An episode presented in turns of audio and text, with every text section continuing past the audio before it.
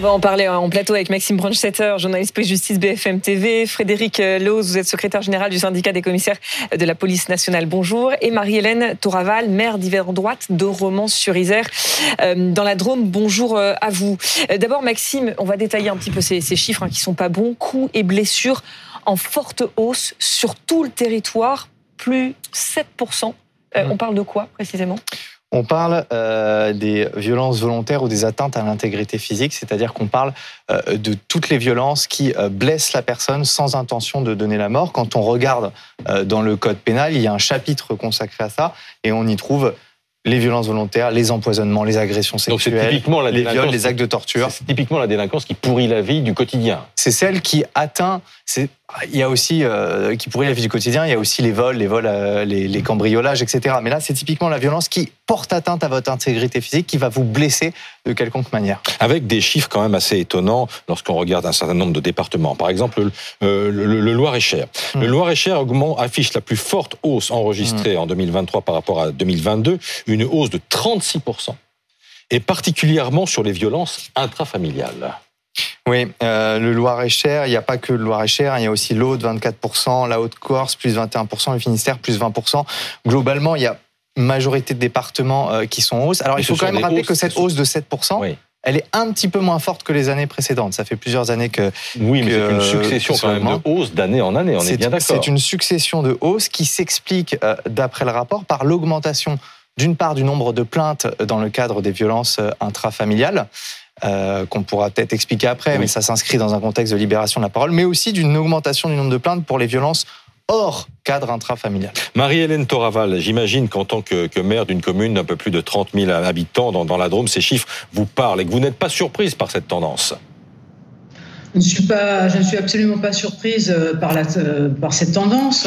Je dirais aujourd'hui qu'au regard des chiffres qui ont été publiés, ben, je constate qu'aucun territoire aujourd'hui euh, n'est épargné.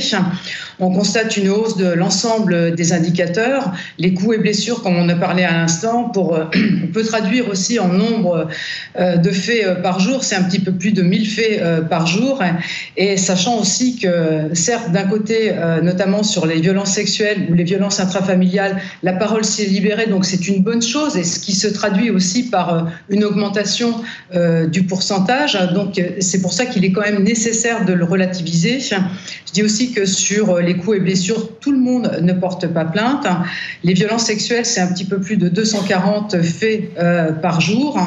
Aujourd'hui, malheureusement, moi je constate qu'on a une forme euh, de délitement de, la société et puis euh, surtout euh, des comportements qui se désagrègent complètement. Quoi. Alors justement, justement, Marie-Hélène Toraval, dans le, dans le détail, est-ce que vous, vous constatez une évolution de la nature de, de ces violences? L'élu local que vous êtes? L'intensité de la violence est plus forte, si, je peux, si peux m'exprimer ainsi. Après, on peut avoir des disparités d'un territoire à un autre suivant euh, notre positionnement géographique, notamment par rapport euh, à certains axes, euh, à certains axes routiers. Par exemple, moi, je constate que j'ai peut-être moins de faits de violence, mais finalement, quand les atteintes aux biens ou enfin les atteintes aux biens, par exemple, les vols sont en diminution, et bien chez moi, ils vont être en augmentation. Vous voyez donc il y a des disparités aussi euh, territoriales. Ça veut dire aussi qu'il faut qu'on ait une action euh, qui soit cousu humain sur euh, nos territoires. C'est la raison pour laquelle aussi on travaille bien avec la police nationale. Mais j'ose dire aussi que ce qui change la donne, c'est le fait de d'étoffer nos polices municipales, c'est-à-dire que sur nos territoires, sans police municipale, c'est-à-dire que le, maintien de la, sécurité, d'arriver à, considérer ces chiffres et à les limiter euh, dans, dans, leur, développement exponentiel, eh bien, ça passe aussi par un investissement des collectivités sur la sécurité. Euh, Frédéric Lose, malgré les, moyens qui ont été mis en place, on n'a jamais mis autant de, moyens humains, budgétaires et, matériels euh, en place. La petite délinquance qui, pourrit, hein, tu le disais Christophe, la, vie quotidienne des, Français, on a l'impression qu'elle progresse et on a l'impression qu'il n'y a plus de départements épargnés. Comment vous l'expliquez? Alors effectivement, la, délinquance progresse. On a une ramification de la délinquance qui est bien souvent, pas toujours, lié à, aux organisations criminelles qu'on voit se mettre en place autour du trafic de stupéfiants et qui aujourd'hui ont des quasi-succursales dans des villes, ville ou village. en, ville ou village, dans des villes périphériques. On le voit avec la, les, les quasi-mafias qu'on commence à avoir à Marseille, qui commencent à investir des territoires et des villes comme à Avignon, à Carpentras, à Nîmes, etc. Mais ce qui est encore plus nouveau, c'est que nos campagnes aussi sont concernées par ce petit trafic.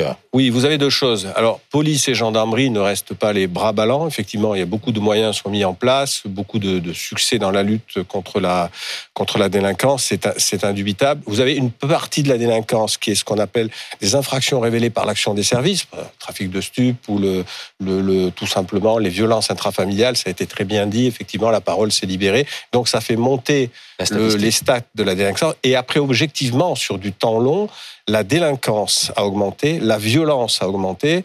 Et euh, là, eh ben, ça va pas parce qu'il va falloir changer de curseur parce que Là, on a un délitement de l'autorité, c'est pas des poncifs que de dire ça. Oui, on, a un sentiment d'impunité qui encourage cette, euh, euh, ce délitement de l'autorité et le passage à l'acte. Expliquez qu'elle se soit exportée cette délinquance, qu'elle ait fait tache d'huile et qu'elle ait touché des départements qui étaient jusqu'ici plutôt épargnés? Parce qu'il y a une banalisation de la délinquance, parce que la délinquance n'est pas arrêtée, entravée au bon moment. Pour ma part, je pense euh, qu'il faut une stratégie qui parte de la prévention de la délinquance, la détection, même y compris en milieu scolaire, des actes de délinquance, jusqu'à la réinsertion. Ce qui manque, c'est une stratégie. Là, on a du mal à accrocher, entre guillemets, des wagons. Ce qui relève des pouvoirs du maire, les collectivités territoriales, on n'a pas les polices municipales, vidéoprotection, etc. Ce qui relève de la police nationale et ce qui relève de la justice. Mais on a l'impression qu'on dit tout le temps la même chose. Pardonnez-moi, euh, monsieur Loz. Tout le temps la même chose. Stratégie, allez, pendant ce temps, la délinquance progresse. Est-ce que c'est qu'une question de, stratégie euh, Parce que la tentation, c'est aussi de dire que la réponse pénale n'est pas, n'est pas suffisante. Est-ce que ce n'est que ça? Alors, c'est aussi, c'est aussi ça. Euh, la qualité de vie a baissé dans ce.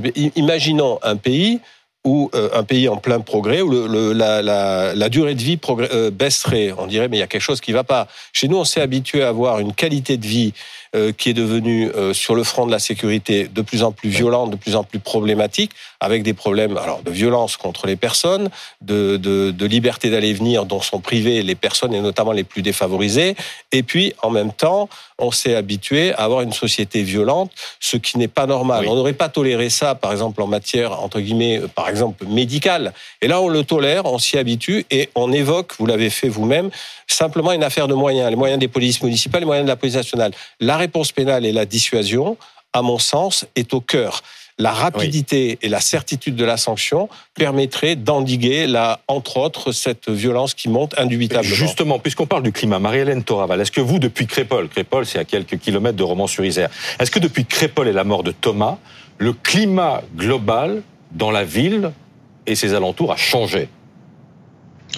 Alors euh, oui, euh, je veux dire, euh, il a changé. Je voudrais revenir aussi sur ce drame et, j'avais eu des propos à, cette époque précisant qu'il ne s'agissait pas d'un fait divers, mais d'un fait de société. Et aujourd'hui, dans les propos que nous échangeons ce matin, on s'y retrouve tout à fait. Euh, sur ce qui est euh, ce qui concerne le climat euh, sur mon territoire, oui, ça s'est apaisé. Il se trouve que ben, nombre, enfin une, bonne partie des agresseurs aujourd'hui sont sous les verrous. Donc on a des leaders qui ne sont plus sur le quartier. La nature ayant horreur du vide, effectivement, il y en a qui essayent de, reprendre le lead. Pour autant, on arrive et on parvient à les maîtriser, mais on n'exclut pas non plus toute manifestation parce que nous en avons quotidiennement. Quoi.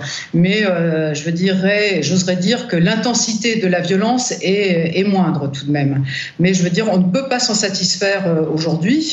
Moi, je constate quand même qu'on a une société en crise je pense que le fait d'avoir considéré et banalisé finalement a fait prendre du retard sur, euh, sur la mise en place aussi d'une stratégie. Je dis aussi qu'il faut que le, le, métier, les fonctions qui sont celles de nos policiers, de nos gendarmes, soient plus reconnues et la reconnaissance aussi, elle passe euh, par euh, la certitude de, de, la sanction derrière les faits. Et ça, c'est ce qui manque aussi aujourd'hui. Merci Marie-Hélène Toraval et merci Frédéric Lose. Merci également à, à, à vous Maxime.